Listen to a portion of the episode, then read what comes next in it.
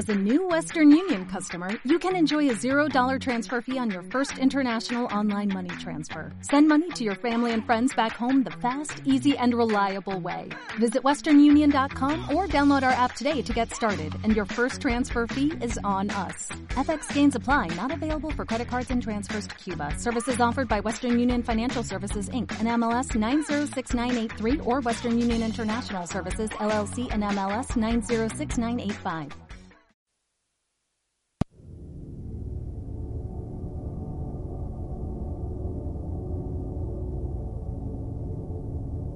Abra su mente. Usted está a punto de acceder a la biblioteca sonora del oculto.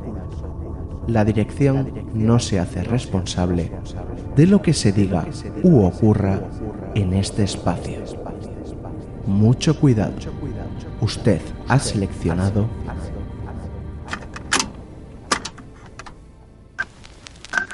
Cantabria Oculta con Juan Ramón Cayón Antonio Gutiérrez Rivas y Alberto Martínez Beivide.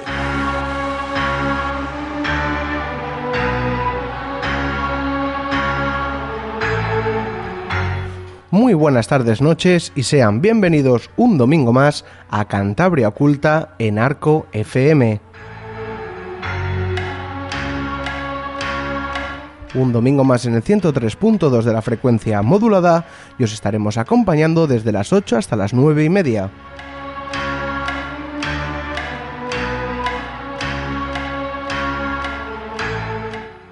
Este domingo un poco especial porque lo estamos haciendo desde la Bazcueva y antes de nada mandarle un saludo a Baby que está maluco y no ha podido venir en esta ocasión.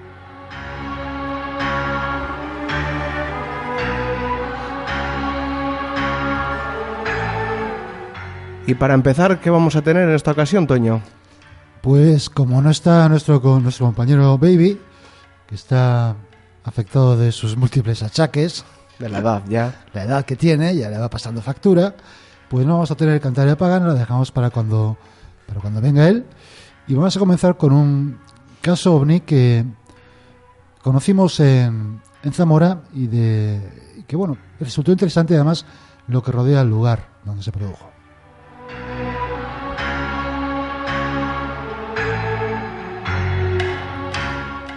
Y después, ¿qué vamos a tener, Toño? Pues está con nosotros eh, otra vez, porque es un, fijo de la casa. Es vamos a decir que es un colaborador, pero más es del equipo de Cantabria Oculta en la sombra, que viene cuando puede, que es nuestro amigo José María del Olmo. Chema, hola Chema, ¿qué tal? Buenas noches, aquí estamos otra vez. Y nos vas a hablar, ¿verdad?, de, los enigmas o de todo lo que rodea el misterio del ADN y de, hmm. y de todo lo que puede significar para el conocimiento de, de cómo se ha desarrollado la historia, como el momento de las, de las poblaciones en... Los enigmas genéticos de la historia. Eso es. Y cómo ahora se están desvelando ¿no? en, en las últimas décadas. Muy bien.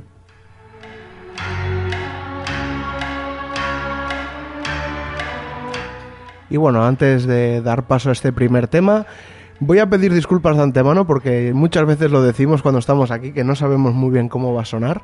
Pero bueno, yo tengo esperanzas de que salga bien. La última vez salió bien y teóricamente es igual todo. Pero bueno, ya sabéis que las cosas estas de improvisar el, el programa a veces pues traen un, un sonido peor que no malo.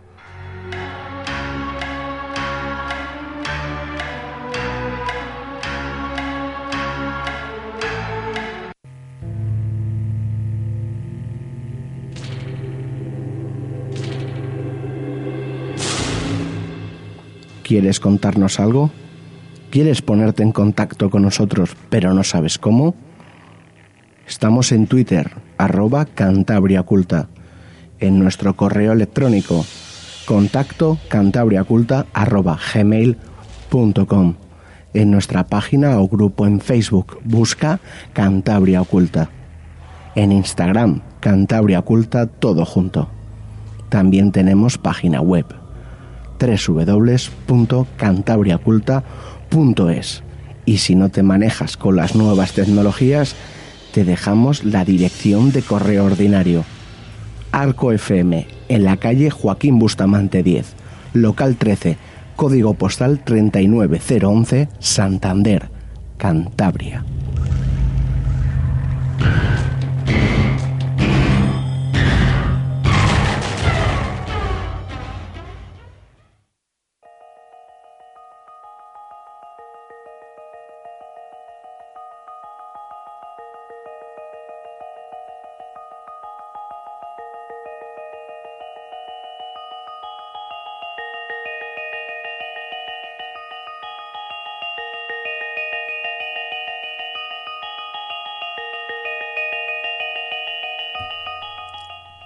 Decíamos antes, vamos a hablar de un caso ovni que conocimos la última vez que hemos estado el equipo de Cantaria Oculta, de Nocant también, en Zamora. Cuando salimos fuera tenemos la buena costumbre de llevar eh, las grabadoras porque nunca sabes lo que te puedes encontrar. Y sucedió así, eh, como digo, en Zamora, cuando después de una de las charlas que se daban allí, eh, se me acercó una chica, muy simpática, muy agradable, y me dijo que pues era de Cantabria Oculta, dije que sí, porque además yo creo que llevaba, llevaba la, la camiseta de Cantabria Oculta, será fácil identificarme. Y, me dijo que a ella le había pasado algo y que quería contármelo. Por supuesto, le dije que encantado de la vida y que se le importara que la grabara y dijo que no y nos pusimos a ello.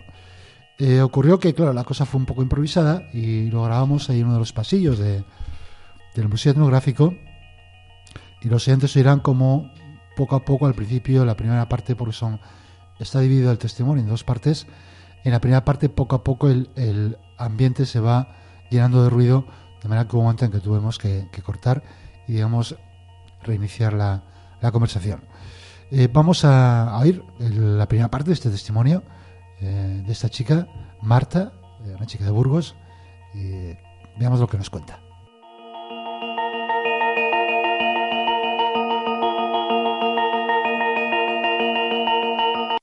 Pues esto fue como hace seis años eh, en el Montseny.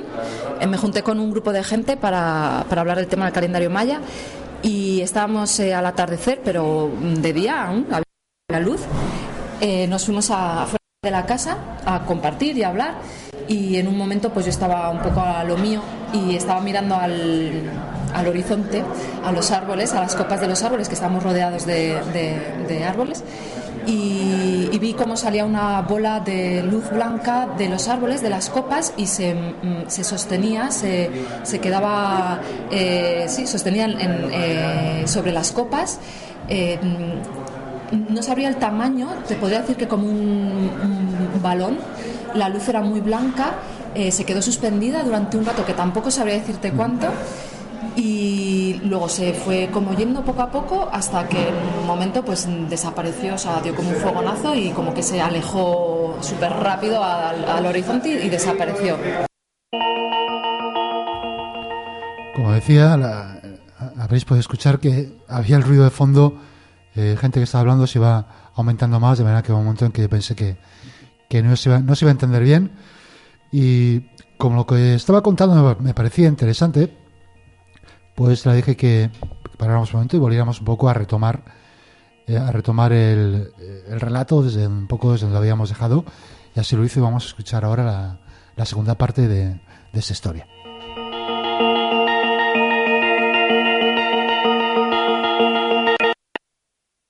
Había visto la bola que se queda suspendida sobre las copas de los árboles, que mm, eh, se quedó, no, no sé el, el tiempo que se quedó, o sea, yo creo que fue todo muy rápido y se quedó suspendida y, y bueno, y poco a poco se fue alejando hasta que llegó un momento que salió disparada y desapareció en el horizonte. Y, yo, pues, eh, eh, de, la, de la gente con la que estaba, nadie vio nada. Mm, Yo pregunté como a dos o tres personas que tenía cerca y nadie vio nada.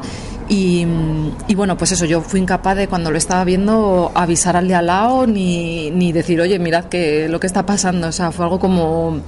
Eh, sí, pues como que me, me Te dejó- absorbió, sí, sí, absorbió. me dejó ahí Eh, atónita. ¿A, a qué distancia vemos? Antes me mencionaste más o menos la Sí. distancia, que podrían ser pues unos 20, 20 25 metros, sí. por ahí 20, 25 Sí. metros. Eh, ¿Qué tal tiempo hacía de? Cálido, Cálido. cálido. ¿Había Era nubes o- octubre, era en Vale. Barcelona. No, Sí. no había, no había nubes. Ni tormenta ni nada. No. No. Y Y Serían las yo- 6, las 7 de la tarde. sí, eso no hacía ningún ruido, ¿no? Eh, no. Vale. No, no o, o no sé por qué cuando, cuando lo cuento Sí. sí, que hago el pero no sé si es algo que mm, le añado yo ¿Es esto o es algo que... o es algo que realmente oía. Yo creo que, no sé, yo creo que puede ser que, lo, que me lo imaginara yo, no sé, que lo supusiera así, ¿no? Pero Vale. Nada, pues oye, pues muchas gracias. no, y- a vosotras.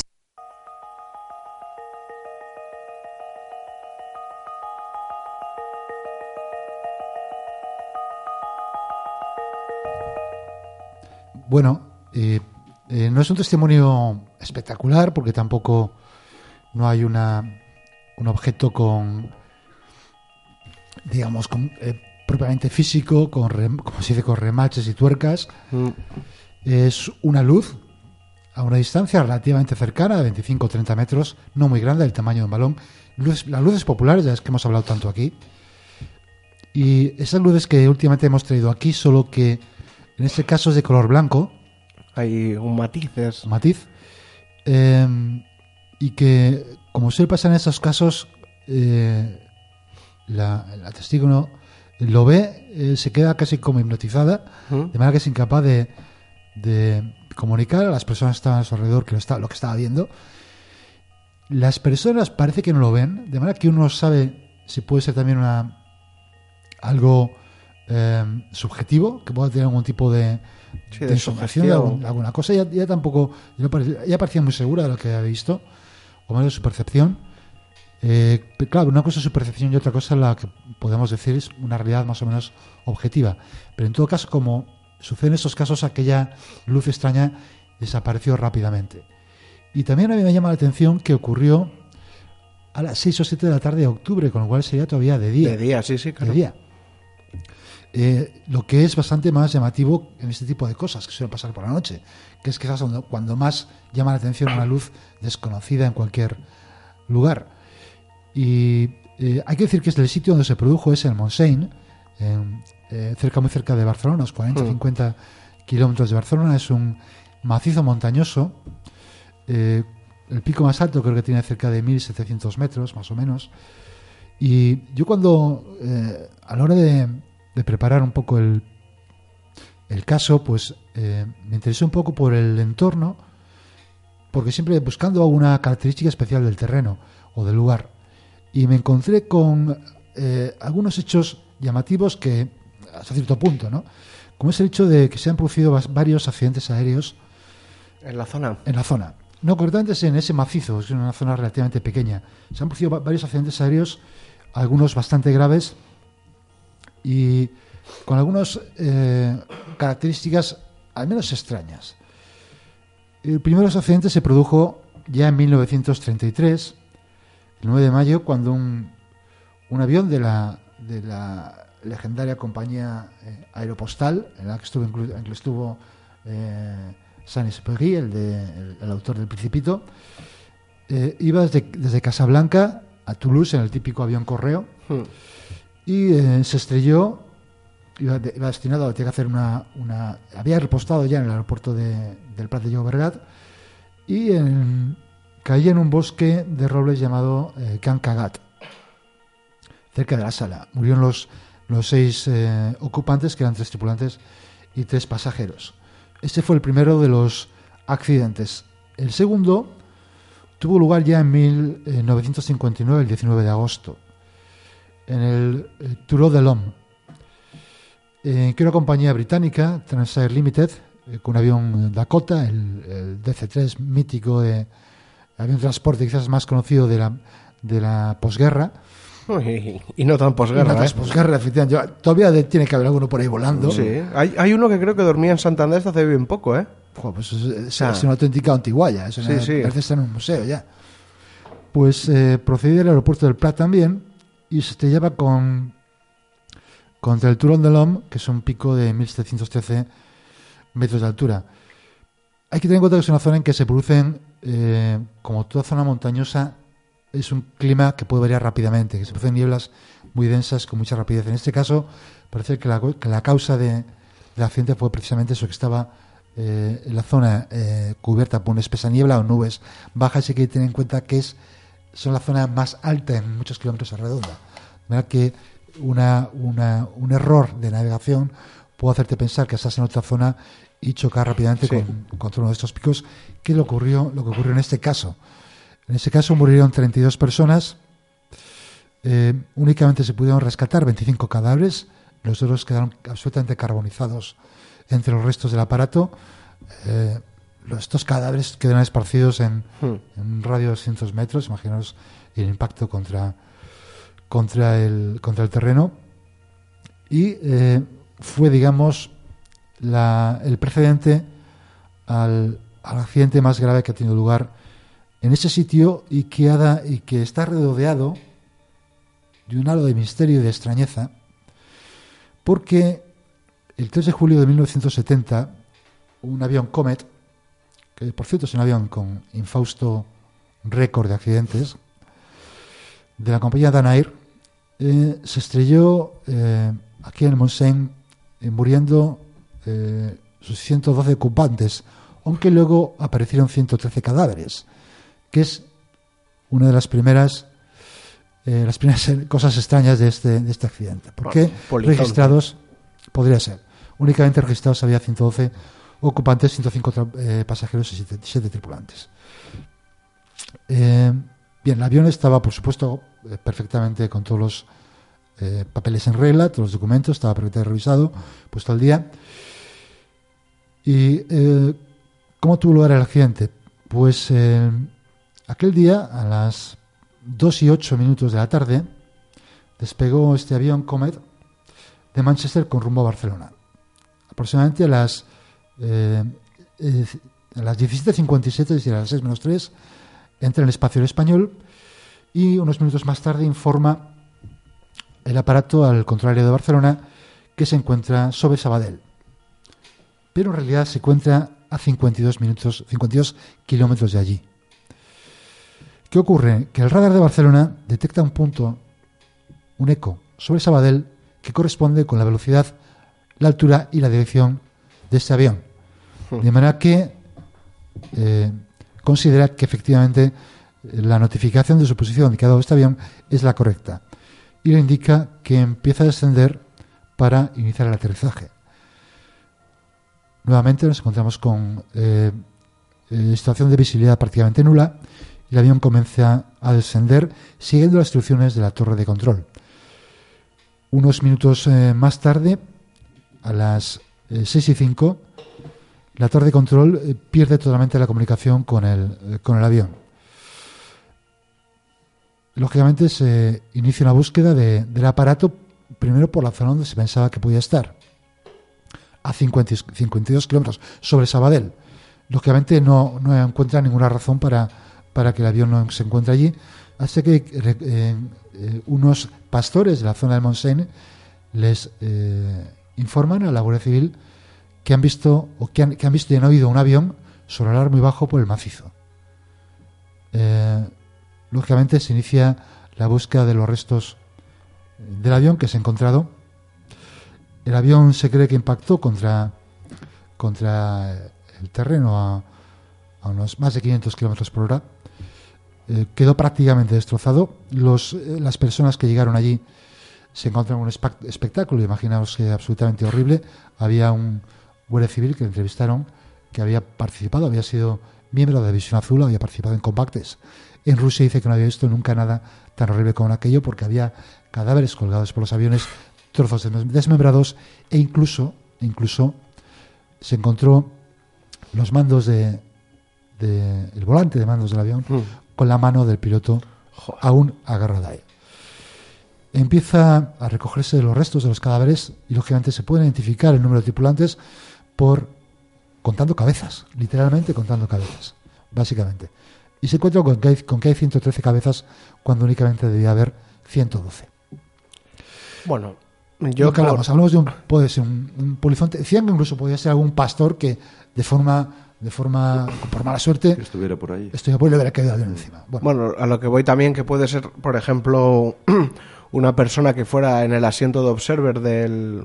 del, del- sí, del- un extra, un extra de, de la un extra de la tripulación que entrase en última hora, que muchas veces entre vuelos en compañías se hace esto de necesito un piloto en tal lado, aprovecho Sí. este vuelo y no a veces ni se les registra, simplemente Sí, sube o- el avión, va de observer. O, o te- quiero ir de vacaciones a Barcelona, me Sí, el avión. también se hace. también se hace eso. Bueno, para los oyentes que igual no sepan lo que es el observer, bueno, es un asiento que generalmente hay dos asientos en cabina y un tercero que suele estar detrás de la puerta del comandante. Se saca y es una butaquita para que un tercer ocupante pueda ir en, Un asiento en la plegable, cabina. es un asiento plegable. Sí. Eh, pues bien, ha habido una. eh, como decimos, este, este accidente se produjo por la confluencia de dos errores. Un error de navegación del piloto, que no se sabe muy bien por qué eh, confundió el estar eh, sobre la vertical de Sabadell cuando estaba sobre, la- sobre el Montseny o antes del Montseny. Y segundo, por el error de la torre de control que identificó un eco que todavía no se sabe lo que era, ese eco. Todavía no se sabe, ahí está uno de los, uno de los eh, misterios de este suceso, que ese eco no se, no se identificó, por lo menos en las autoridades. Yo me estuve leyendo el informe eh, que hizo el Ministerio, el Ministerio, entonces Ministerio del Aire español, se llama así Ministerio del Aire, sobre el accidente. Efectivamente, notificado el eco, pero no dice que de qué se trata, de qué tipo de avión era, si era un avión lo que era. Claro, estamos hablando de una época en la que el transpondedor todavía... Efectivamente, yo creo que no, no, no sé cómo estaría la tecnología, pero desde luego no es lo que es, lo que es ahora. no, si si se fían de un eco era un radar primario, simplemente un rebote un rebote y se acabó. y se acabó. Pero bueno, claro, si el piloto te dice que está sobre esa vertical y captas el rebote, En la misma dirección, la misma velocidad, no coincide hay, todo. claro, no hay lugar a dudas. no- el- el- es normal que el propio controlador aéreo ni se llegase a plantear de que no fuera el avión. Claro, digamos que ahí no no se exige, no se hubo responsabilidades para el controlador precisamente por eso. Claro. Porque no podía, eh, era lógico que hubiera caído en ese error. Eh, de todas maneras, el, el lugar del accidente, hoy en día, eh, se siguen encontrando restos del aparato. Restos Normal. del aparato, restos incluso de, las, de la equipación o de los de equipaje de las personas que viajaban allí después de más de 40 años. Hay un monolito que, que recuerda a los fallecidos allí porque se enterraron allí. No se, transportaron, no se trasladaron a su... Y la mayoría eran británicos. No se trasladaron a su país de origen. Por, parece que porque no había, digamos, suficientes ataúdes de zinc, que, es, Mm. que era la normativa que exigía para transportarlos. De manera que se, fue- se hizo una...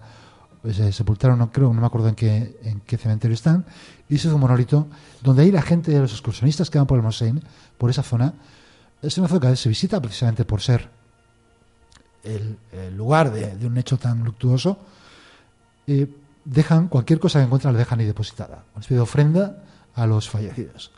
O sea, se encuentran algo del avión. Del avión, restos del avión, o restos se encuentran, por ejemplo, a veces una correa de, un, de, un- de una, de la cartera, Hmm. o un, zapato, te puedes encontrar, por ejemplo. Sí. Lo dejan, de- lo depositan en el, ahí en ese monolito como, como ofrenda a esas personas fallecidas. Será, Pero- un, mier- será un mierdero. Bueno, pues un poco sí. Pero bueno, es un detalle. No, que- no, es un detalle bonito, la verdad. Pero ahí no acaban, digamos, el, la atmósfera de. la atmósfera que rodea el lugar, pues es bastante eh, tenebrosa. Eh, tres he encontrado un blog en que tres, tres personas llamadas, que lo voy, a, lo voy a decir para que si conozco sus nombres, Saber Godoy, Jordi Bosch y María José Pérez. ¿Cómo se llama el blog? No me acuerdo cómo se llama ahora. No me acuerdo cómo se llama. Bueno, Eh, lo ponemos en sí, comentarios en ese artículo, ese artículo luego lo, lo escribieron o está recogido en la revista Año Cero. Ah, vale, vale. en la revista Año Cero. Se refiere a una excursión que hicieron precisamente a ese lugar que se ha preservado relativamente bien porque las primeras informaciones dieron un lugar equivocado del accidente. Hmm. Han sido hasta años recientes cuando efectivamente se ha hecho el lugar concreto en que se produjo el accidente. Fueron a ese lugar buscando, pues, allí eh, buscando el lugar y se encontraron con con un pastor preguntándole que si estaban por ahí cerca, cerca de ese lugar. Le dijo que sí, que el pastor les dijo que estaban ya muy cerca, pero que tuvieran cuidado que la montaña era bastante traicionera, que hemos dicho, que la niebla, como en todas muchas zonas montañosas, cae de repente y te puedes encontrar perdido, y que la carretera es peligrosa. Y decía que a veces suelen verse coches extranjeros, lo que es lógico porque mucha gente vaya eh, a, a rememorar a, los, a las personas fallecidas. Hmm. Dice que, y le dijo el pastor que ese lugar estaba maldito. Oh, Y claro, eso es eh, maldito, pero ¿por qué maldito? Dice. Es un sitio extraño, dice el, dice el pastor. Eh, yo no suelo pasar mucho por allí desde hace, desde hace un par de años, porque eh, estuve allí y me pasó algo que, que me dejó, como que me dejó un poco intranquilo, porque vi aparte de niebla, vi unas sombras, como gente que estuviera por allí, desplazándose, moviéndose. Cuando se acercó pensando que sean turistas o gente dice que no encontró a nadie. Que ha visto unas sombras que se desplazan por ahí que no había, no había visto a nadie. Dice que, eh, que no eran imaginaciones suyas porque otras personas del pueblo cercano dice que han oído a veces el ruido, como el ruido de un avión acercándose. Y un avión que nunca llega a verse. O sea, un, fan- no, un ruido fantasma de un avión. y que efectivamente también ha visto sombras y eh, extrañas rodeando ese lugar. Esto recuerda mucho también a esos relatos de la, de la guerra civil, de los bombardeos, que siguen escuchando las sirenas de los aviones cuando entran a, Hace, a bombardear. sí, hace un par de años hubo varias noticias consecutivas en los periódicos de Inglaterra de personas que decían ver un avión Lancaster, bombardero Lancaster, de la Segunda Guerra Mundial, volando muy bajo sobre las camp- campiñas inglesas. Algo que no po- podía tener ningún sentido. O un gracioso. Con gracioso, con un Lancaster, que no es un avión tampoco que hay muchos modelos ya capaces de volar. Y, y, eh, y lo de presencia de sombras en lugares eh, donde ha ocurrido grandes catástrofes, eh, Es un fenómeno habitual, Sí, por así decirlo. eh, yo me recuerdo también cuando hicimos un programa sobre el camping de los alfaques, Sí. aquella tragedia, creo que fue del año 78, principios, finales de los 70, principios de los 80, un camping en, en el Levante que, Hmm. eh, que un avión cisterna estalló cerca de ellos y produjo una auténtica catástrofe. Sí, un camión. Un camión, eso, un camión.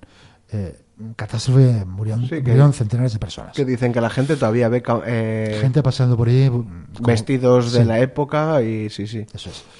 Y bueno, eh, de manera que la- el avistamiento que tuvo este- que ha tenido esta chica, pues eh, bueno, es una un añadido más a, a todo el misterio que parece rodear este este lugar, el Montseny catalán. Yo por, por hacer un poco de abogado del diablo, puedo interpretar ese, ese avistamiento un poco raro por la hora, la hora me descoloca un poco. Puede ser la- un, un helicóptero de salvamento. Con un foco, pero es que claro, no me cuadra la hora. o sea, es- claro, es que más es, era de día. pero bueno, puede visto. ser, puede ser incluso un, un reflejo de la propia cabina de- del helicóptero volando en estacionario que genere esa luz blanca. Muy, estoy diciendo que estoy haciendo Ya, el abogado ya, del ya. diablo. Es complicado. Estoy por intentar darle una explicación lógica. Ya, ya. que Pero a, tampoco- ve- a 25 metros el helicóptero se oye. Sí, no, no, A claro, 30 metros claro. El helicóptero se oye y se ve bastante bien. Pero claro, no es- era de noche, no era de noche. ¿eh? Está hablando también de ese que, si recuerda o no, es un sonido que podría ser un helicóptero alejado y esa, yo que sé, por un efecto óptico de que el sol incida en la cabina del, del helicóptero ya tenga la percepción de la luz más cerca y lo que escucha es un helicóptero lejano. Podría ser, eso, una explicación, por, por dar una explicación. Por darle una explicación un poco racional que... Cogidita por pinzas, eso sí lo digo. En todo caso, parece que es el que esta, esta montaña, pues. eh, Sí, tiene algo. Tiene algo, tiene algo.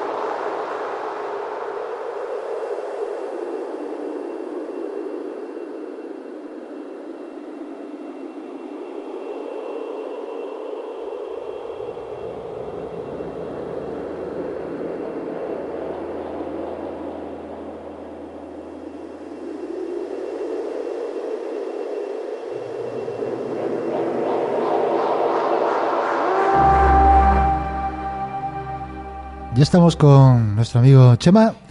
Hola, Chema. Buenas noches. Y vamos a hablar de, del ADN, de todo lo que nos está empezando a revelar de unos años para acá.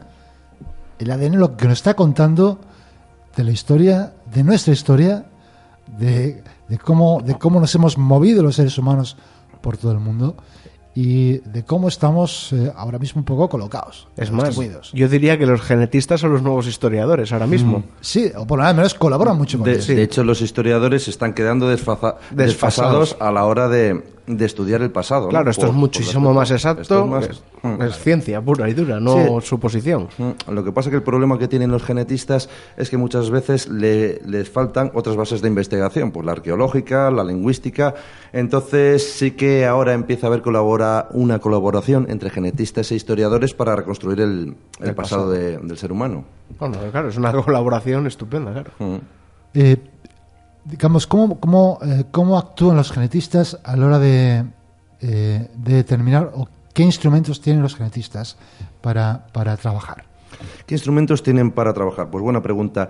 Eh, hasta hace poco tiempo pues se utilizaba la sangre, la sangre que permitía conocer los marcadores genéticos, los haplogrupos y los haplotipos, pero ahora ya se pueden utilizar otras, eh, otras partes del cuerpo, como por ejemplo células, células del carrillo, se pueden eh, extraer restos de los huesos, eh, restos de ADN del cabello, pero tradicionalmente pues los análisis se hacían a través de la sangre, pero bueno, ahora ya, ya hay otros medios.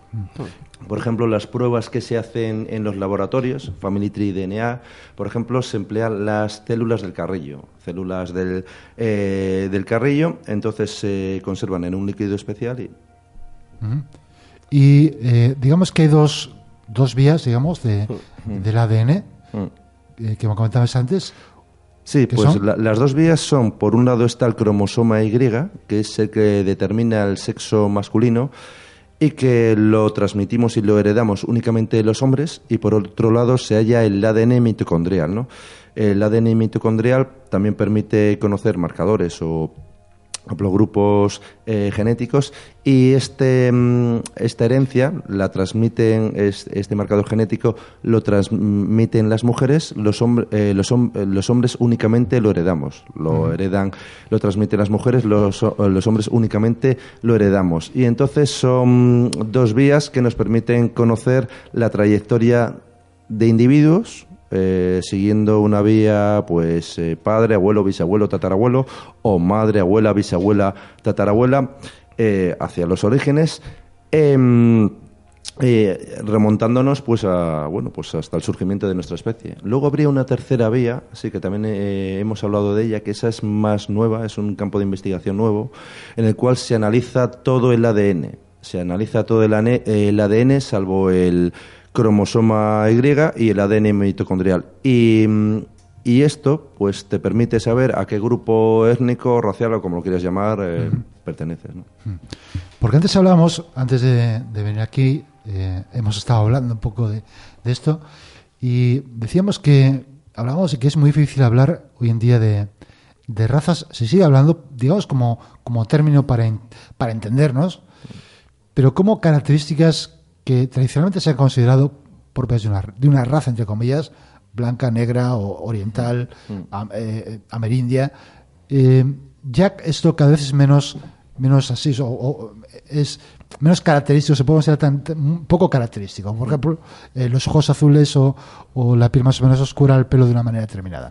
Y que además, en todo caso, son caracteres externos, digamos, físicos externos, que no son desde luego los más importantes, porque hay otros que pueden ser igual de importantes, pues, o más importantes incluso. Es complejo, ¿no? Es un tema complejo porque, bueno, primero hay que empezar que el concepto de raza es polisémico. A veces se ha utilizado en el sentido de familia, de estirpe, de nación. Se hablaba en el siglo XIX, ¿no? De la raza británica, de la raza española. Entonces, pero desde un punto de vista de la antropología física, pues la raza refiere a un conjunto de individuos que comparten unos rasgos somáticos, ¿no? Pues color de la piel, del pelo de los ojos, forma del cráneo, etcétera. Pero la genética eh, cuando ha empezado a hacer acto de presencia, pues ha desmontado el concepto de raza. Y mm, desde eh, la imagen externa, el fenotipo, pues hay información que no nos da, ¿no? Pues por ejemplo, aspectos de la, fisi- de la fisiología. Eh, lo comentábamos antes, ¿no? Los grupos sanguíneos, ¿no? Que están distribuidos aleatoriamente por todo el mundo. En algunos lugares predominan más unos, en otros lugares más eh, otros. Pues eh, hay cuatro grupos, ¿no? El A, B, el AB y el grupo cero, ¿no? Y entonces, pues se da el, el caso paradójico de que una persona con grupo cero pues, eh, nativa y, y cuyos ascendientes sean españoles, a la hora de recibir una transfusión de eh, sanguínea, pues tiene que encontrar a un individuo que tenga ese mismo grupo sanguíneo y a lo mejor es más compatible con él, pues un amerindio que tenga el grupo cero que otro español, por ejemplo, que tenga el grupo AB. Además, el cero creo que es el único grupo que puede a todo el mundo, ¿no? Sí, puede donar, pero no más puede recibir del mismo. Eso.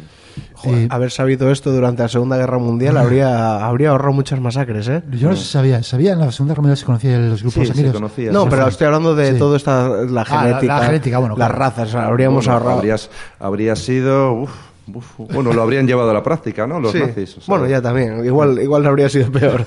En la, segunda, en la Segunda Guerra Mundial ya se conocían los grupos sanguíneos, eso viene desde principios del siglo XX con Karl Landsteiner, pero lo que se basaba el racismo nazi o similar, pues se basaba sobre todo en las mediciones craneales, craneanas, en establecer plantillas de color de pelo, de ojos, etcétera, y en Alemania, bueno, pues se llevó a rajatabla, ¿no? Esa política racista, ¿no? Sí. La Lebensborn el de Villa. Pero bueno, sería Bueno, ya nos estamos desviando ¿no? un poco. Sí, sería para otro programa. ¿Qué podemos decir de, para centrarnos un poco en, en qué información genética podemos decir de, la de las poblaciones que hay en día en, en la península ibérica, eh, por nacer en España, la, la península ibérica en Eh, general? sí, incluyendo a Portugal, ¿no? Sí. Iberia, ¿no? Eh, Sí. Entonces, pues los estudios se contradicen unos a otros, ¿no? Antes hemos comentado, los últimos estudios hablan de la llegada hace unos 4.000 años, eh, coincidiendo con la edad de los metales, en concreto con la del cobre, de un grupo de un conjunto eh, de hombres procedente de las estepas de Ucrania, del sur de Rusia, de Ucrania principalmente, eh, que se asocia con la civilización eh, yamna, entonces y habrían sustituido a la población masculina paleolítica y mesolítica, ¿no? Habría habido un cambio en, en la población masculina. No se sabe muy bien qué sucedió con los hombres que vivían anteriormente, si les, exterminaron, si emigraron a otras zonas, si dejaron de reproducirse, pero sí que al parecer este grupo inmigrante se, mm, con- eh, se con la población masculina nativa y entonces en el caso femenino sí que perviven pues ADN eh, mitocondrial más antiguo, ¿no? Sí que perviven genes más antiguos.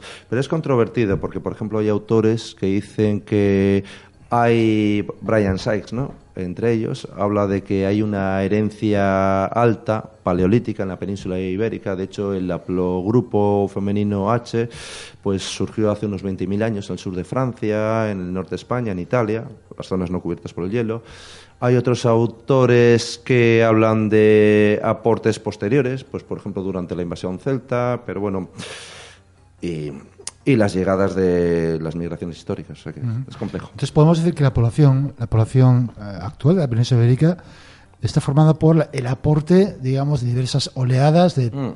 de- de personas que han llegado. ¿no? Mm. Y eso, eh, eh, lo que se sabía antes de, de la aparición de la genética y los estudios genéticos, eh, es, es compatible con lo que se conoce después de los estudios genéticos. Ha habido, ha habido sor- grandes sorpresas. Decir, ahí va, pues esto no lo esperábamos. Eh, sí, sí y no. A ver, en general sí que coincide con los estudios llevados a cabo por la antropología física y por lo que se conoce de la historia, la historia oral, la arqueología, los documentos, eh, pero ha habido algunas sorpresas. Pues, por ejemplo, es curioso que en el oeste de la península ibérica, en Galicia, eh, Portugal, el oeste de Andalucía, aparecen genes de origen norteafricano y asiático oriental. Sin embargo, en Cataluña, que en Cataluña se supone que hubo también griego, eh, vamos, hubo asentamientos, se supone no hubo asentamientos griegos, fenicios, aquí los porcentajes son menores. Sin embargo, en, eh, en el oeste de ¿Y se de sabe, Iberia- se- sabe sus aportaciones genéticas eh, qué, qué antigüedad tienen? ¿Se puede ¿Qué saber? antigüedad? Sí, eso se puede calcular, ¿no? Entonces, eh, la herencia, por ejemplo, en, el, en Galicia aparece marcadores, un marcador genético que es propio del norte de África. Se especula que llegó antes de la invasión, eh, de la ocupación musulmana, ¿no? Entonces, claro, en Galicia no hubo presencia, apenas no hubo Sí. apenas presencia musulmana. También otra hipótesis es que después de la dispersión morisca, pues un alto porcentaje de esta población pues llegara a esta zona, ¿no? Pero aquí en Cantabria, por ejemplo, entre los pasiegos aparece, ¿no? Aparece también ese, ese Aparece, marcador. aparecen marcadores de origen norteafricano. ¿eh? Ajá.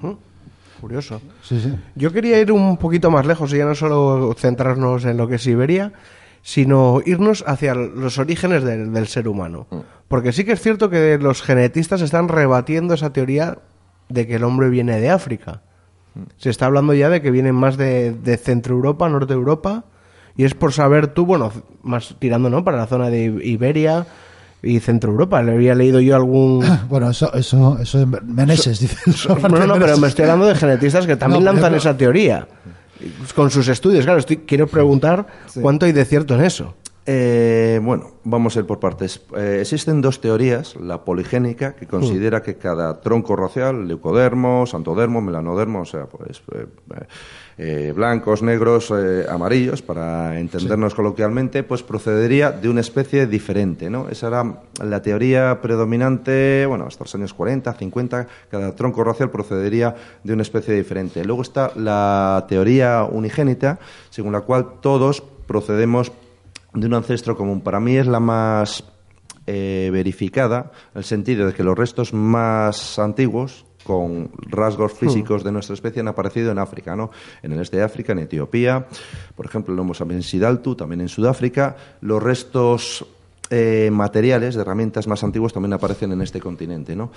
Em, luego también los estudios de ADN lo que se sabe es que donde hay mayor variedad genética, mayor cantidad de marcadores, es en, en África. Y los marcadores tardan en mutar, tardan eh, varios miles de años. Pueden tardar 10.000, se producen mutaciones cada 10.000, 20.000 años. Entonces, eso ha hecho pensar a los investigadores de que el origen de nuestra especie está en África. Luego, otra cosa es que nuestra especie, a lo largo de las Sí. migraciones, se haya hibridado como se ha demostrado en los últimos años, ¿no? Con el hombre del Neandertal, con el hombre de, con el hombre de Denisova, que, que en África esta hibridación no se ha producido, pero en Europa y en Asia sí.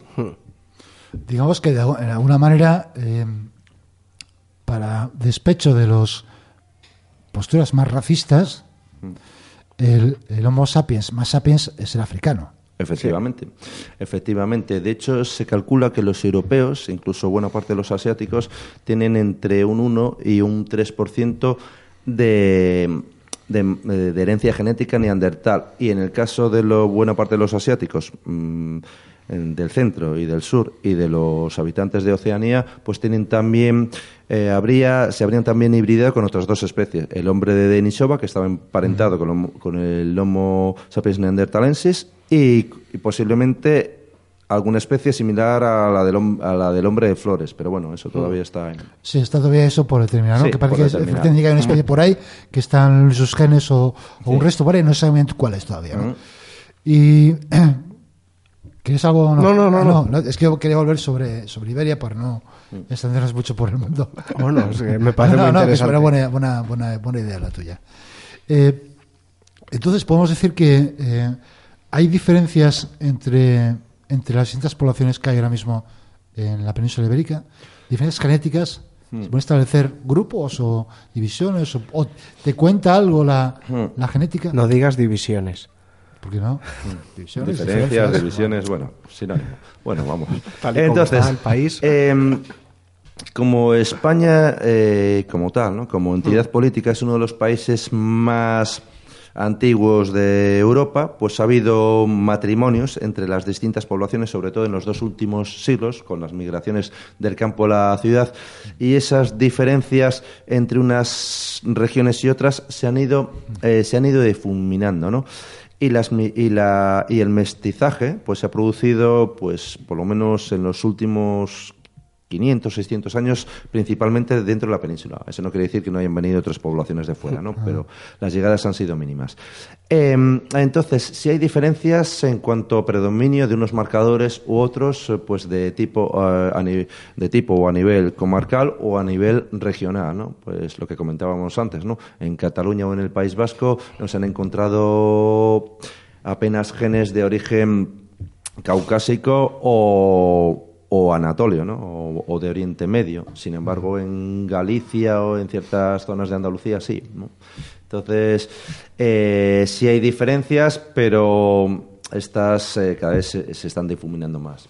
¿Y en Cantabria? Ya eh, ¿cómo, o sea, por, por hacer el símil, porque ha sido de, del País Vasco a Galicia, en Pues Cantabria vamos y a lo- Asturias? A lo, de menos. Cantabria y Asturias. Es muy curioso el caso en Cantabria. Por ejemplo, el grupo más estudiado han sido los pasiegos. ¿no? Hmm. En los pasiegos se han encontrado genes de origen antiguo, paleoibéricos, podríamos, llamar, eh, podríamos llamarlos, pues de origen mesolítico, paleolítico incluso. Eh, aparecen también un porcentaje importante de mm, individuos con marcadores genéticos ADN mitocondrial y cromosoma Y procedentes del norte de Europa, del centro del norte de Europa, pues de Holanda, de Escandinavia, Dinamarca, y hay un porcentaje de ellos que tienen herencia norteafricana. El caso de Cantabria es curioso porque Brian Sykes eh, es un genetista británico, tiene un libro que se titula Las siete hijas de Evas, y hay uno de los marcadores de ADN mitocondrial que es el, haplo- el haplogrupo V, que al parecer tiene su origen en el norte de la península ibérica, y en concreto en Cantabria, País Vasco, Asturias, y aparece también entre los lapones. Claro, ¿cuál es la explicación? Ah, Hay un porcentaje relativamente importante en Cantabria y aparece también eh, entre los lapones. ¿Cuál es la explicación que se da? Pues que eh, al finales de la última glaciación, hace unos 10.000, 12.000 años, pues una parte de los habitantes eh, del norte de Iberia, pues emigraron hacia el norte y coincidiendo con el deshielo de Centro Europa y de Escandinavia, pues eh, parte de ellos llegaron hasta el norte de lo que actualmente es eh, Suecia, Noruega y Finlandia y continúan, bueno, pues con el pastoreo de el pastoreo de renos. Entonces, bueno, serían cazadores, hoy en día son pastores. Y aparece este marcador en, en Laponia y en, Claro, Y- tiene, tiene mucho sentido porque lo dices tú, Ana, hace 10.000, 12.000 años, Europa, en Europa del Norte, está eh, cubierta por los hielos. cubierta por los hielos, pero cuando decimos cubierta por los hielos es que eh, las islas británicas eran, Sí. era, era, está cubierta por los hielos. El casquete polar llegaba hasta Berlín y, bueno, el norte de Inglaterra estaba cubierto por hielo y también la mayor parte de, de Alemania. De manera que es lógico que las repoblaciones de esos territorios, cuando se produce, cuando, eh, cuando se produce, cuando se produce Sí. la glaciación, Vienen del sur. vienen, vienen del sur, eso es lógico. Pero estamos hablando entonces, o sea, por volver a lo que has explicado, de uno de los marcadores genéticos, por así decirlos, más, más antiguos de España. Ujú, Efectivamente, sí, sí, sí. De hecho, este marcador genético, Brian Sykes eh, lo data hace unos 17.000 años, que coincide, pues, pues con las pinturas de Altamira. O sea, Pero es estamos es- hablando ya. Es que estamos hablando de de 17.000 años, sí, generaciones, de generaciones. Claro. generaciones, y todavía queda uno por aquí. O sea, bueno, Todavía hay gente que tiene ese marcador. Yo me hice las pruebas, no las tengo. O vamos, no tengo ese marcador, pero hay Entonces gente fuera de este programa. Sí. no canta, bro. No canta, bro. Que- eso los del concejo y tal les puede ver. Estoy- mira, ahora preguntando, ya que acaba de mencionar tus los resultados que te dieron genéticos, ¿podrías, si no te importa, decir sí, qué, sí. qué te salió? ¿Qué me salió? Bueno, hay tres pruebas que te puedes hacer, eh, hacer, ¿no? Una de ellas es la de Family Finder, que te analiza todo el ADN, salvo el cromosoma Y, que ya le hemos explicado, y el ADN mitocondrial, y es lo más cerca que te podrías acercar a, mm, a lo que se considera etnia o raza, ¿no? Pues eh, te analizan el ADN que ha recibido entre 5 y 20 generaciones atrás. O sea, traducido entre 1 y 5 siglos, ¿no? No está mal. Entonces, no está mal. En mi caso, yo no había dado información al laboratorio con el que me lo hice. Lo hice con Family Tree DNA, es un laboratorio estadounidense, está en Arizona. Y me salió, bueno, eh, la población mundial ha sido dividida eh, geográficamente, ¿no? Pues eh, Europa, pues este de, de Asia, África, etcétera. Y, mm, y luego a mí me salió, y luego, bueno, ha sido dividido pues por, eh, por etnias, ¿no? A mí me salió 100% ibérico, yo no les di ningún tipo de información, pero bueno, hasta donde yo Como el llego- jamón. Como el jamón. Como el jamón. Y luego, eh, dentro de ese ADN, dentro de ese ADN te analizan también qué porcentaje, de dentro de esa misma prueba, qué porcentaje procede pues de, de dentro o de fuera de Europa, del Paleolítico y del Neolítico, ¿no? Yo en mi caso, pues el el 59% de ese ADN pues me vendría de Oriente Medio, que podría haber llegado bien con los pobladores que vinieron en el Neolítico, los agricultores, los ganaderos, o bien por las migraciones pues de pues de judíos, romanos, griegos, o sea, mediterráneos, ¿no? En mi caso, pues yo sería predominantemente eh, bueno, ibérico y mediterráneo, ¿no? con ascendencia mediterránea. Luego un 35% de mi ADN procedería de los habitantes del Paleolítico, del Mesolítico, y luego un 6% de los habitantes eh, que llegaron en la edad de los metales. Pues ves, eh, los eh, Yanna, los celtas, etcétera. Pero sí. Y si no es indiscreción, ¿cuánto cuesta esa prueba? Estas pruebas te pueden costar 100, 200, 200 euros, depende de cada, cada una de estas pruebas. Nosotros es que teníamos pensado para este programa hacernos las pruebas, pero a este precio. Si hay algún alguien que trabaja en un laboratorio de ADN y nos las quiere hacer, a cambio de publicidad, estamos nosotros de acuerdo en hacernoslas. Bueno, bueno a veces en Valdecilla hacen pruebas, ¿no? Ya. Lo que pasa pero que grupos específicos. Eh, una cosa, también se ha hablado mucho, hace unos tres o cuatro años, se habló de, de, que la población, la población de, de, las Islas Británicas, incluso de Irlanda, eh, provenían su mayor parte de poblaciones del norte de, la península. Hmm. Eso parece que está bastante corroborado, ¿no? Incluso eh, Antonio Arnaiz Villena, que hace unos años postulaba el origen norteafricano de los ibéricos, hay otras poblaciones del Mediterráneo, pues también acepta esa hipótesis. Sí, y tiene su explicación, porque hace 12.000 años las Islas Británicas eh, estaban cubiertas por el hielo, Irlanda, bueno, pues se pobló tardíamente, Gran Bretaña se han encontrado restos de hace 9.000 años, como el hombre de Cheddar. Entonces, eh, estas poblaciones, pues sí que procedían del sur de Francia o del norte de la península ibérica. Y de hecho, por ejemplo, marcadores eh, femeninos, ¿no? haplogrupos como el H, pues eh, están presentes ¿no? en, las Islas Británicas. Eh, en el caso del cromosoma Y, pues el R1b también aparece en Gran Bretaña y luego, por ejemplo, fisionómicamente, pues se ve no hay muchas diferencias. De hecho, por ejemplo, en Irlanda, en Gran Bretaña, hay muchos individuos con pelo y ojos oscuros, bueno, ha habido migraciones en los dos sentidos y también al revés. Aquí ¿Por qué es tan importante el, el grupo R1B? R1B porque es el, es el mayoritario en Europa Occidental, ¿no? De hecho, em, existe el haplotipo modal atlántico, que es un submarcador dentro de este haplogrupo que solamente se da en la zona atlántica europea o que tiene su origen, ¿no? Lo que se, llama el arco, el arco atlántico. Sí, el arco, el arco, atlántico, ¿no?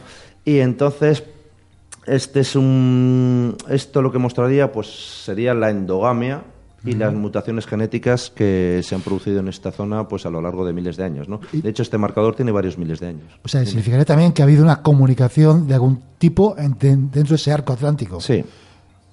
lo cual quería decir que habría un tipo de cultura seguramente con conocimientos marítimos para, para recorrer eh, digamos toda esa zona que también eh, no digo que sea así eh, pero es la considerada tradicionalmente con la zona celta, ¿no? Hmm.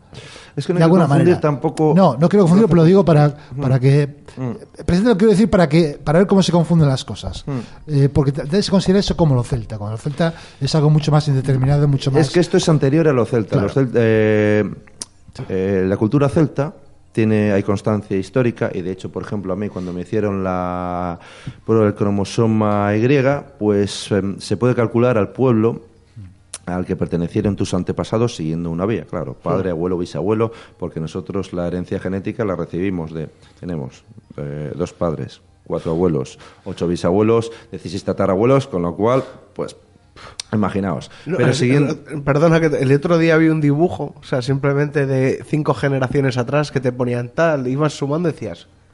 Alucinas, o sea, podías montar un ejército. hay que tener cuidado. hay que tener cuidado. Entonces, la cultura celta se forma parte del mundo celta o las lenguas celtas forman parte del gran tronco indoeuropeo, surgen en lo que hoy es, o las hipótesis tradicionales dicen que surgió entre Austria y Suiza, eh, la cultura de, eh, de Hallstatt, hace unos 1000, 1200 años, vamos, perdón, en el 1200, 1200 antes de Cristo. Posteriormente, a mediados del primer milenio antes de Cristo, aparece la TEM y desde ahí eh, se extendería pues hacia Iberia y se extendería también hacia el este, por la península itálica, hacia las islas británicas, pero no hay que confundir tampoco eh, la cultura celta con el marcador R1b, que es anterior.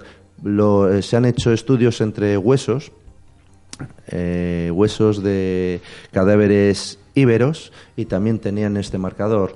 El R1V también aparece en algunas zonas de Oriente Medio, de Italia, con lo cual, bueno, hay que tener, incluso en ciertas zonas de África, del África Negra. África Negra, también. Y no se sabe cómo llegó ahí. Los Piul, por ejemplo, que son un pueblo con rasgos caucasoides, posiblemente pues tuvieran algún ancestro que a través de Oriente Medio, del norte de África, pues portara este gen. O sea que eh, es más complicado de... Y otra pregunta, los vascos. Los vascos. Mm.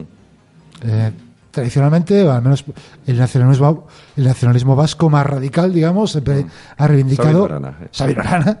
Los apellidos vascos. La película Sí. Ocho apellidos vascos. sí. Exactamente, lo, lo vasco como, como raza, como, Mm. como etnia, genéticamente hablando, vamos. Bueno, el mito de la raza vasca, como tal, aparece en el siglo XIX con Sabino Arana y otros autores. Ya Manuel de la Ramendi con, y, ot- y autores castellanos y vascos consideraban que los euskaldunes eh, eran la única población que no se había mezclado ni con romanos, ni con griegos, ni con godos, ni con musulmanes, etcétera. Serían los españoles más puros hasta el siglo XVIII. Luego en el siglo XIX, pues cuando con la política de centralización, em, también con el desarrollo del movimiento foralista, su derivación independentista. eh, entonces aparece el nacionalismo vasco y con Sabino Arana adquiere un carácter racista. ¿no? En un principio la raza vasca eh, eh, pues se la arguía, ¿no? O se la asociaba a la posesión de apellidos vascos. Posteriormente se le quiso dar también un, carácter antropológico, de la antropología física. Claro, ¿existe la raza vasca? Pues desde un punto de vista genético no. Sí que hay marcadores, subhaplogrupos o submarcadores que aparecen en los vascos, pero como también pueden aparecer entre los galeses o pueden ap- aparecer entre los bereberes, pero desde un punto de vista genético la población vasca no es diferente de la del sur de Francia o el norte de, de España. Y luego, por ejemplo, el RH negativo, que se asocia a los vascos, ¿no? Acordaos de Xavier Arzayos, ¿no? sí, sí. Sus- eh, pues es un rasgo típico de Europa occidental y suroccidental. Aparece en Irlanda, aparece en Madrid, aparece en Portugal, con lo cual no es, No es tan exclusivo. No es tan vasco. O sea que utilizar el, ar- el, el RH negativo, mi hermana lo tiene y mi abuela. Y no Creo que yo también, me lo dijo hace Yo, ta- yo también tengo RH negativo. O sea, Sí. y no sois vasco. ¿no? Efectivamente. Que eh, en todo caso, puntualizar que antes lo hablábamos, que cuando se hacen estos estudios genéticos hablamos de los vascos. Mm.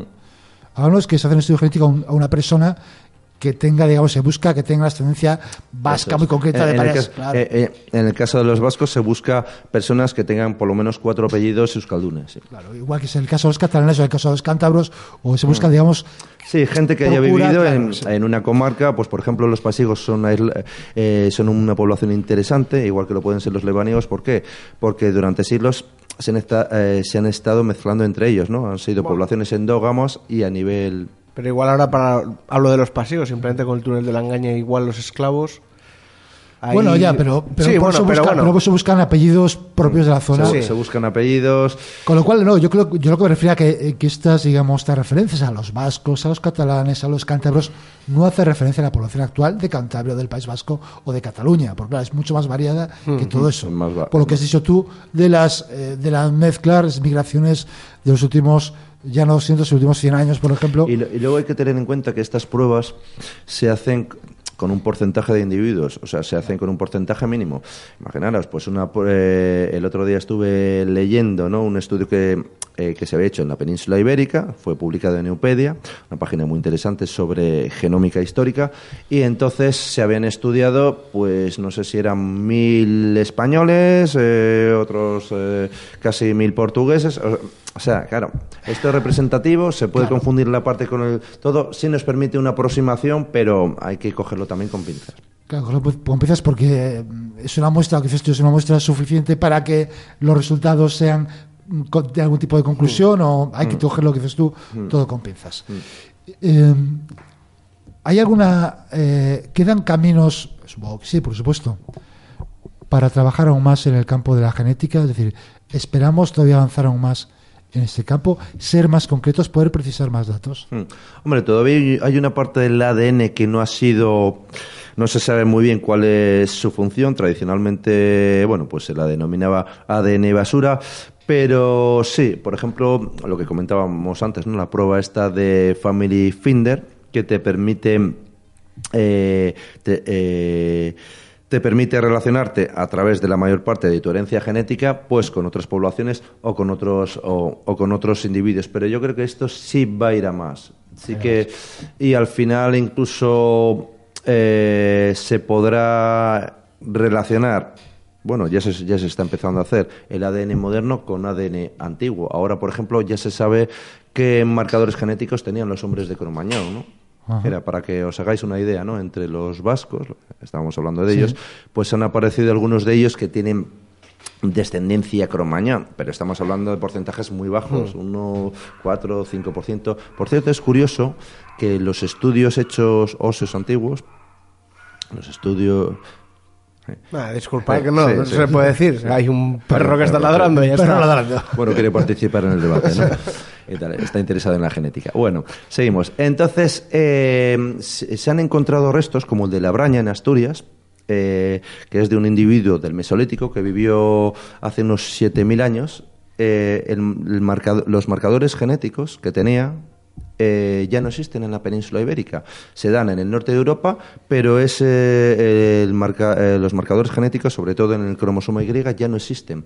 Y se, se hizo una reconstrucción fisionómica de este individuo, era un hombre, y tenía los ojos azules, el pelo negro y la piel muy oscura, con lo cual la aparición de la piel clara es más reciente de lo que se pensaba, ¿no? Por lo menos en ciertas poblaciones eh, que han vivido tradicionalmente aquí, ¿no? sea y que, que- los ascendientes de los nórdicos pues no eran rubios de ojos azules, ¿no? Por lo menos cuando vivían en, en Iberia. Dime. O sea, me refiero que, que en- en- seríamos más parecidos al africanos ahora mismo Eh, que eh, lo que somos ahora. Sí, eso es. Estábamos más cerca y se conservaba eh, la pigmentación oscura en la piel. Pero bueno, hay que tomarlo también esto con.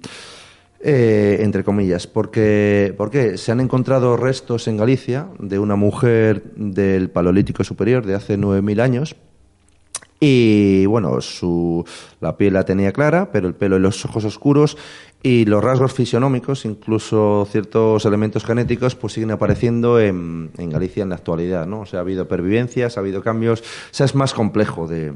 Vale. Mí yo siempre me acuerdo de una noticia que salió en el- también en el periódico hace unos años, de que una...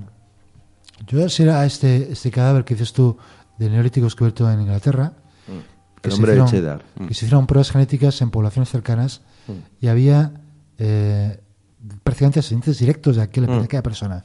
Eso es así. Eso es así. Brian, Brian Sykes lo menciona ahí en las siete hijas de Eva. Eh, se buscaron descendientes de este individuo. Eh, Brian Sykes, eh, bueno, ya lo hemos mencionado, es un genetista británico. Y entonces extrajo muestras de ADN. Este, este genetista trabaja en Oxford, tiene un laboratorio.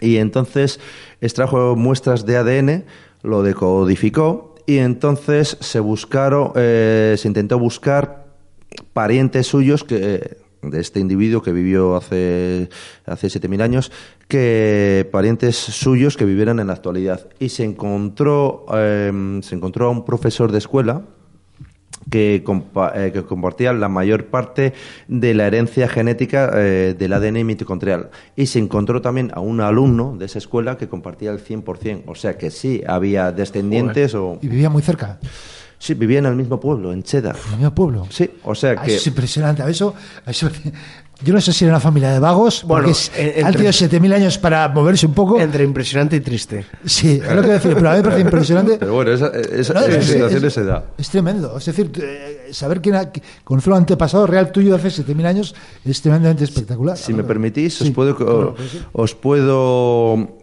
eh, os puedo relatar un caso muy curioso. ¿no? Eh, pues se han hecho muchos estudios sobre la, la población judía. ¿no? Se habla de las tribus perdidas de Israel. ¿no? Pues hay una población que vive en, África del Sur, los Lemba, que ellos tienen la herencia de tener ascendencia hebrea.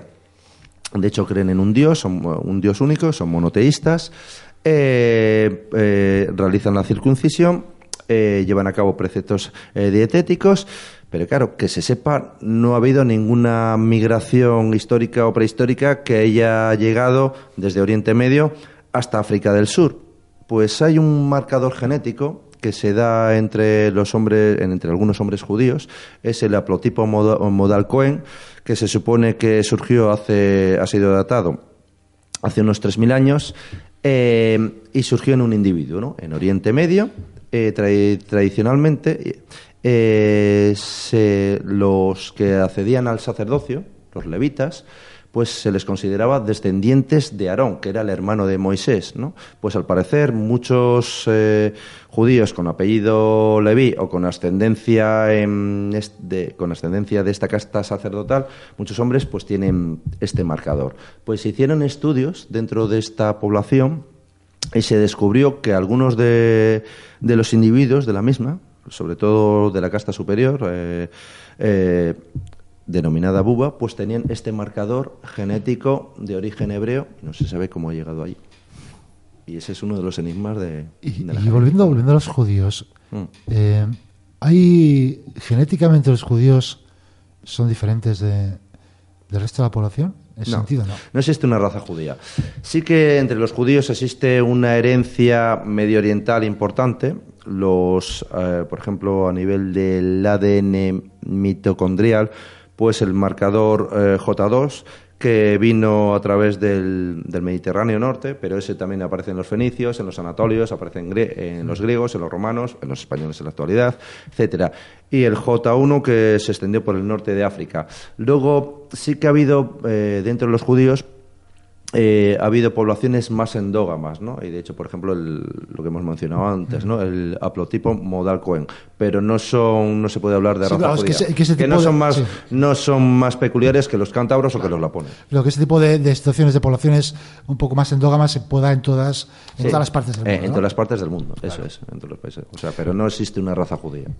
Eh, ¿tú, ¿Tú cómo entiendes que puede, haber, que puede seguir habiendo gente que hable de razas, de diferencias raciales, cuando eh, los, los- los genes, la historia de los genes, la ciencia, nos dice que, que muchas veces, eh, más allá del aspecto físico, Sí. tenemos más en común con... De hecho, el 98% le- del ADN, le com- del 96-98%, le compartimos con los bonobos y los chimpancés. Efectivamente. Y las diferencias son mayores entre dos individuos que entre dos poblaciones. O sea, hay más diferencias entre tú y yo que entre nosotros dos y, por ejemplo, do- eh, y un japonés Sí. o un chino. Sí, O sea, sí, como si no es a la otra parte del mundo, por decirlo, por decirlo de alguna manera, ¿no? Pero mira, para que lo entendamos, a ver, si nos vamos hacia atrás, pues nosotros estamos emparentados con nuestros hermanos a través de nuestros padres, con nuestros primos a través de nuestros abuelos, con nuestros primos segundos a través de nuestros bisabuelos. Y si vamos más hacia atrás, pues al final estamos emparentados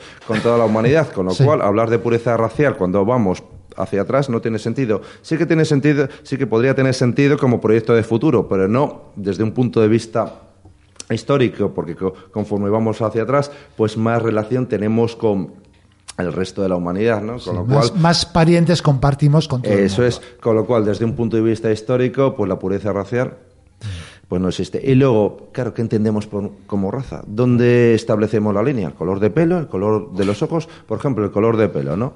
Nosotros tres lo tenemos negro, entonces en ese sentido eh, tenemos una gran cantidad de melanina, eh, estamos más cerca de los chinos o de los etíopes que de los suecos o de los norirlandeses, por ejemplo. Claro, ¿qué criterio seguimos? ¿El color de pelo, el color Claro, de ojos? color de ¿Los ojos, tienes por ejemplo, naranjas? los ojos azules. Los tengo azules. Claro. Sí, pero por ejemplo... Juan Rey los tenemos marrones. Los tenéis marrones. Sí, pero por ejemplo se pensaba que los ojos azules estaban asociados a la piel blanca y el pelo rubio y no es verdad. Vamos, No. se ha descubierto en los últimos años que el, el color azul, eh, que es el gen OK2, surgió en torno al Mar Negro, posiblemente en Ucrania, Cáucaso, Ucrania, hace unos 10.000 años y se extendió a partir de distintas poblaciones, pero que, por ejemplo, eh, ya hemos hablado antes, ¿no? Del hombre de la braña, de León, ese era moreno y de ojos azules. El color predeterminado era eh, piel y pelo y ojos oscuros, ¿no? Luego ya, pues ha empezado, ya surgió la variedad, ¿no? Eh, de racismo, que tú has escrito un, un libro magnífico. Eh, yo creo que tenemos que hablar aquí también un día, porque este es un tema que no está, bueno, pues está relacionado lógicamente con, Mm. con la genética, que estamos relacionados. Obviamente. sí, sí. Y con las razas, ¿eh? Con las razas, raza. sí. Pero bueno, yo creo que también tiene ciertas connotaciones bastante distintas, más históricas, más ideológicas, Mm, sí. Mm. que, que igual merecen otra, otro, otro programa distinto. Eh, yo no sé, Juarra, si tienes algo más que, que decir. No, la verdad que me ha encantado, ¿eh? O sea, también. Chema, pues, Bueno, pues pues, muchas eh, gracias. y, gracias a ti. y yo insisto, me encantaría si algún... Es verdad, si hay alguna empresa que nos está escuchando que tenga que se dedique a análisis genéticos, Que nos llamen, que, nos llamen. me encantaría saber. A mí, Oh. o sea, tiene que ser pero muy claro, interesante. Pero Es 100 muy euros es, es- es Mm. caro, es caro. y aquí no. Bueno, en no- un futuro.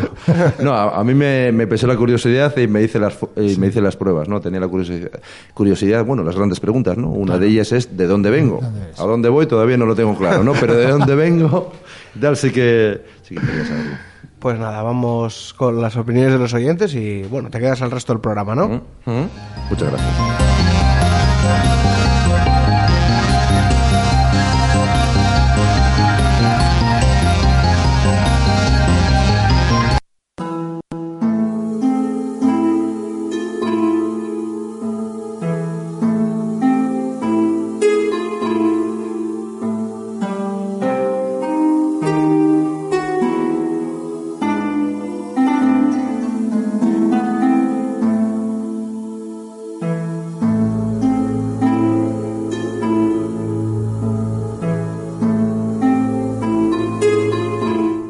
Llegamos ya a los eh, correos de los eh, oyentes y vamos a comenzar con correspondientes al programa último, no, sino al anterior.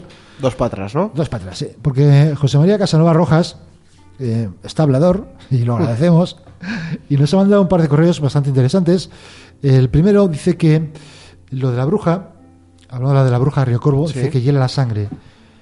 Y cuenta algo que hacía su padre en los años 40. Dice: En los años 40 iba mi padre en Semana Santa volteando una carraca que le había dado en la parroquia para que fuera toda la chiquería por la calle del barrio, entre comillas, matando judíos. Cada vuelta de la carraca significaba un ju- un judío muerto. Y en los años 40 es probable que esas muertes fueran reales en algún lugar de Europa del Este, es verdad. Lo dicho, hiela la sangre. Uf, Los judíos como eh, tradicionales culpables de la muerte de Cristo, que hasta hace un poco la Iglesia. Católica eh, es la que, lo que mantenía. ¿no?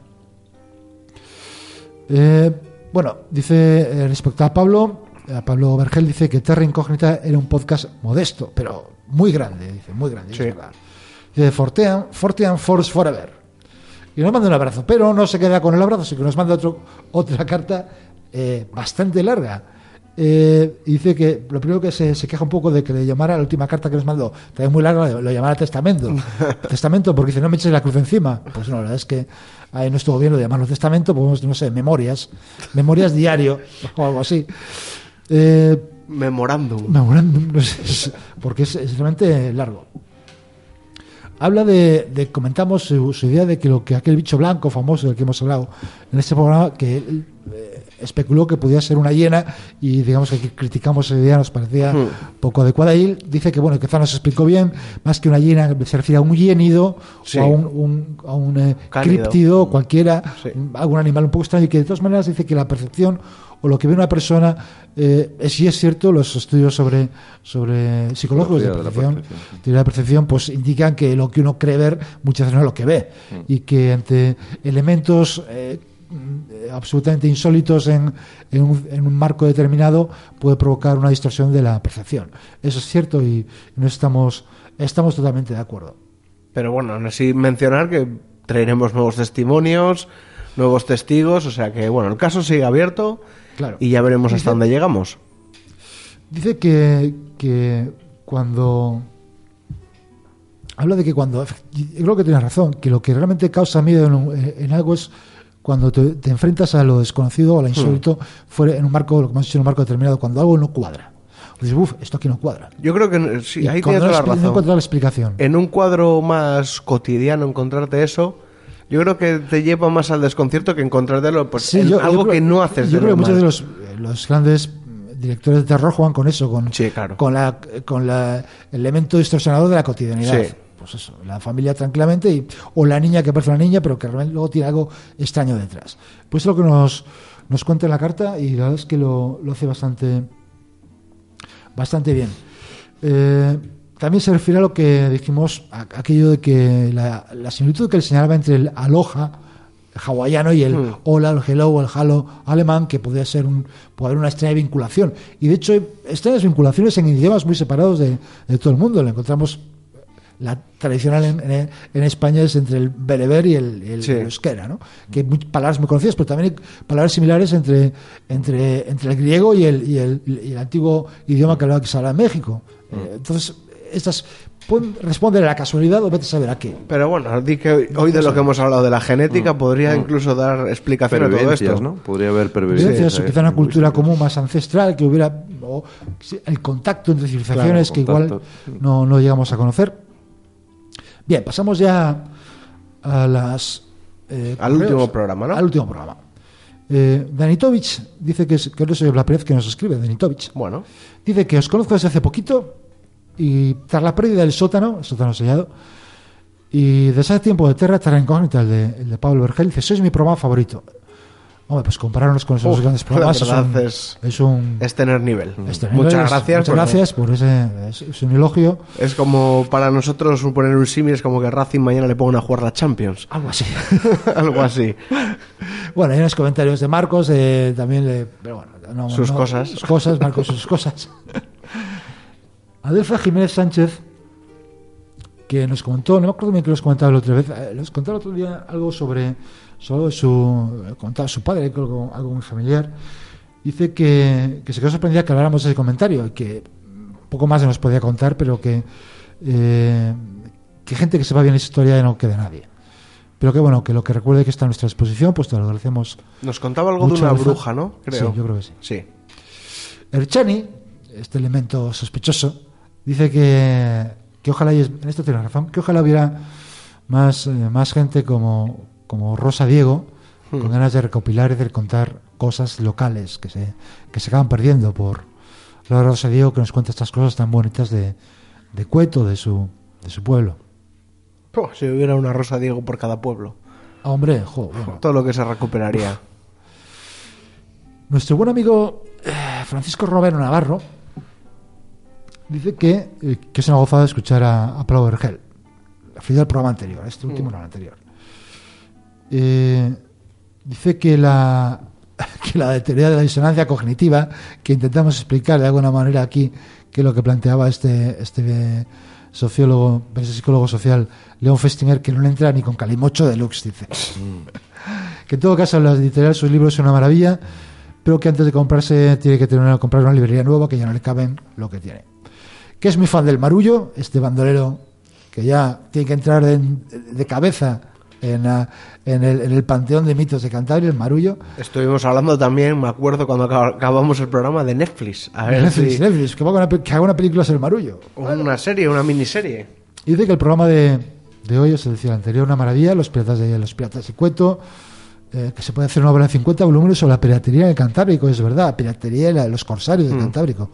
Eh, Bueno, como ya dijimos, piratería o corsarios depende del pueblo donde preguntes. sí, es verdad.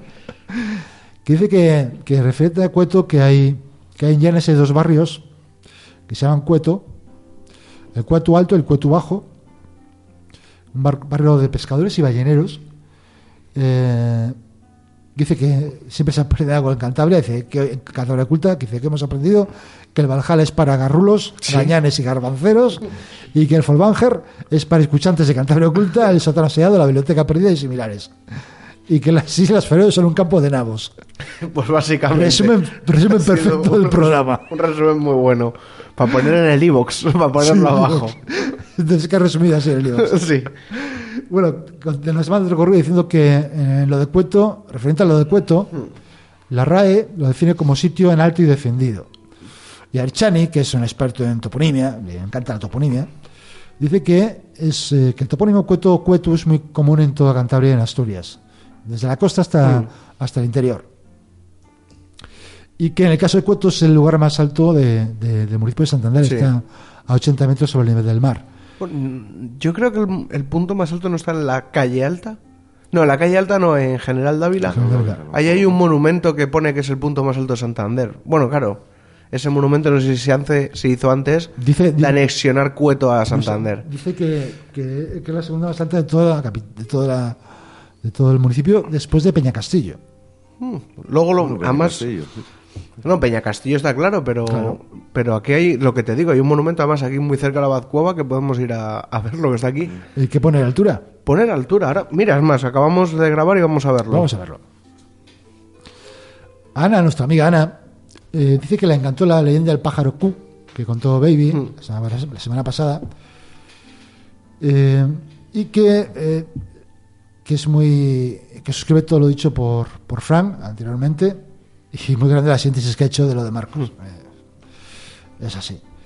Que le gustó mucho Rosa, hablando del, hablando del panteón inglés y lo de los piratas también que, eh, que es muy bueno llevarse el, el pan y el libro cuando va, uno vaya a la, a la panadería de Rosa y Pues que es una gran analogía.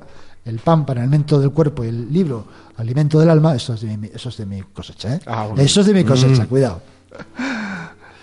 Dice que, otra cosa más, dice, no, podría, no podría ser posible que se pudieran grabar las conferencias, presentaciones, etcétera, de Etnocant en tour, de tour, y luego colgarlas en Facebook, en vuestra, en nuestra web o en YouTube, que estaría genial. Bueno, pues es que tenemos pocos medios. Yo, mira, me comprometo a grabaros la última. Vale, venga. Que además cuando hiciste la primera os lo propuse, pero claro, si subes la primera Claro. y el tour es como si empiezas un concierto, una gira de ACDC y No te suben el todo. DVD y dices si ha visto el concierto. Claro. Hay que esperar al último concierto. Eso es. Pero bueno, también podemos avisar de que igual el programa se empieza a ver en YouTube dentro de unos meses, que estamos estudiando Estamos en ello, estamos en estamos ello. estudiando esa posibilidad. un anónimo, pon el nombre, hombre, di el nombre, pon un apodo, lo que sea, seas anónimo. Dice que acaba de ver el marullo por Cobalanas. Y se ríe. Bueno. Eh, el señor Moñoño, eh, nombre que me encanta como, como nombre Moñoño. Hacía tiempo que no escribía, yo me acuerdo que escribía antes más. Sí. Dice que de- detecta ciertas influencias léxico-decimonónicas en la nueva cabecera de Escuadrón de Búnker. Marco le responde, res- responde que es por lo de chilpitifláuticos, que es que eres muy mayor, ya, aunque no parezca. Dice, de hecho soy un ente daimónico bizarro.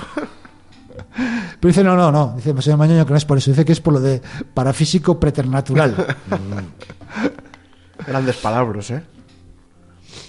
Eh, Marina Pedraz, que siempre nos aporta eh, La cordura. la cordura y la sensatez y cosas muy buenas y muy breves, dice que Monte, en la zona de la Maruca, tiene una necrópolis visigoda. Muy interesante. Así de antiguo es. Sí, que Monte tiene su, Su historia. su historia. Y recordamos que Rosa habló de que se cultivaba, se hacía chacolí, Sí. Pero que una plaga de las vides mató a las vides. Y esa plaga dice que la plaga de la filoxera efectivamente afectó a toda España en el siglo XIX. Cosas que puntualiza Marina. Desde aquí reivindicar el chacolí también. Chacolí, eso es. Y Gusilax dice que le encantó Rosa, que, escucharla en Belesa y que se compró su libro y que le encantó. Pues muy bien. Juanita Leal nos manda bendiciones y saludos desde Chicago. Bueno, Saludos, Juanita, y bendiciones también. desde nada más que Chicago, Chicago. ¿eh? No está mal. Mira, Marina, comentamos lo de las sustituciones de los varones hispanos. Dice que se refiere a la indo, in- indoeuropeizaci- indoeuropeización, indoeuropeización protohistórica. He conseguido decirlo. Sí, no, Hasta la el palabra es difícil. Indoeuropeización de protohistórica. Eh, Cordura Miguel- y brevedad. ¿Verdad? No- eh, Marina, tienes que venirte al programa alguna vez a contarnos cosas Sí. que nos lo debes.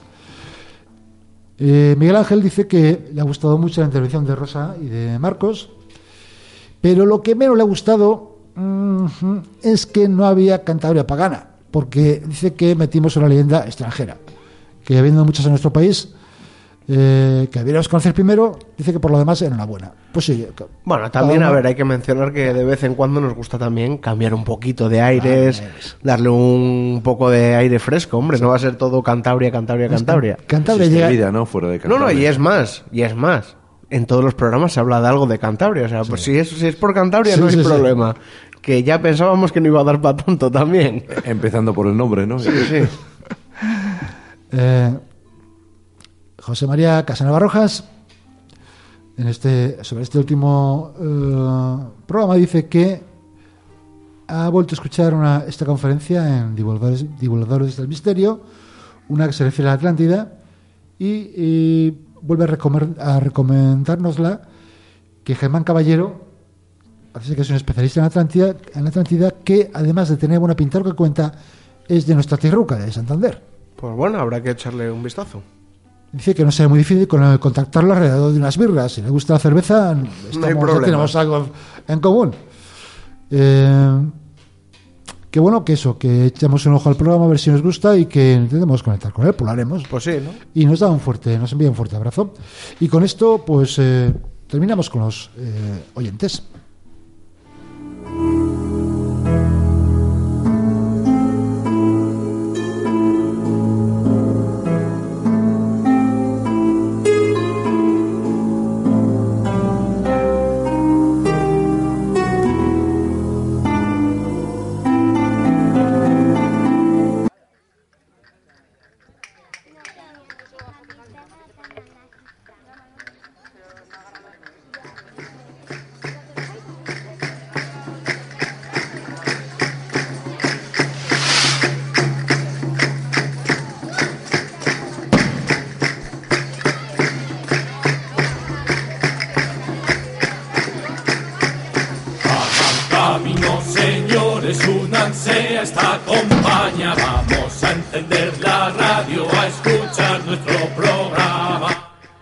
Bueno, hasta aquí el programa de hoy. Y antes de despedirnos, ¿cómo va Aguanaz?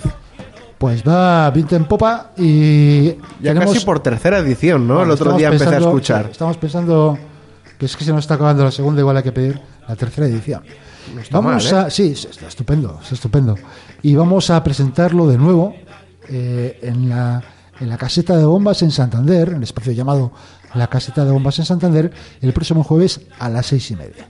Pues ahí habrá que ir, ¿no? Sí, y luego vamos Entrada libre, me Entrada imagino. libre, efectivamente, hasta, bueno, pues, y va a haber además una, un coloquio con alguno de los eh, autores que, que han participado en este, en este libro. Pues bueno, también recordar dónde se puede encontrar el, el libro, ¿no? Pues en Santander lo encontramos en la librería Estudio, en la librería Gil, en ADIC, que también se puede encontrar allí. En Torrelavega lo encontramos en, en la librería de libros.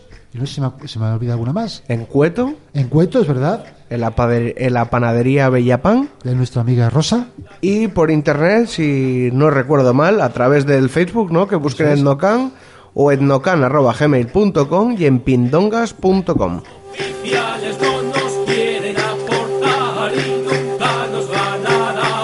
Parece mentira que os tengo que hacer yo la promo, ¿eh? Parece mentira. Bueno, Chema, muchísimas gracias. Pues gracias verdad, a vosotros. Que ha sido, que ha sido apasionante. Y bueno, y me parece que nos vamos a quedar cortos. Y igual hay que, hay que darle una segunda, una segunda parte. Ya sabes que cuando quieras, aquí estamos. Muchas gracias.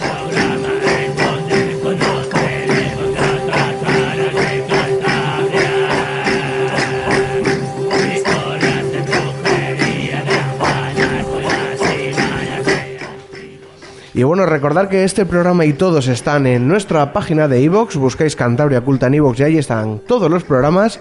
Recordaros que también se hace redifusión todos los sábados a las 11, de 11 a 12 y media, después de unos señores que pegan gritos.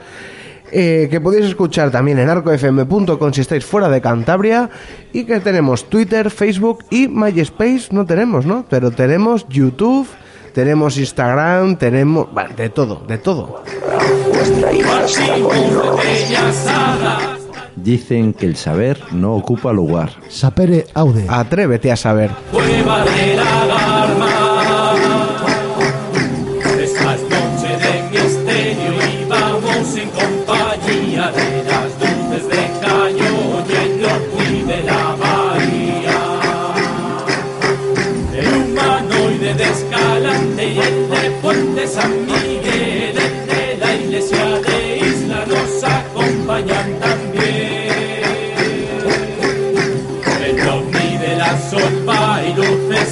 salen del mar. En alguna casa antigua trataremos de grabar. Nos acompañan testigos de extraordinarios sucesos hasta el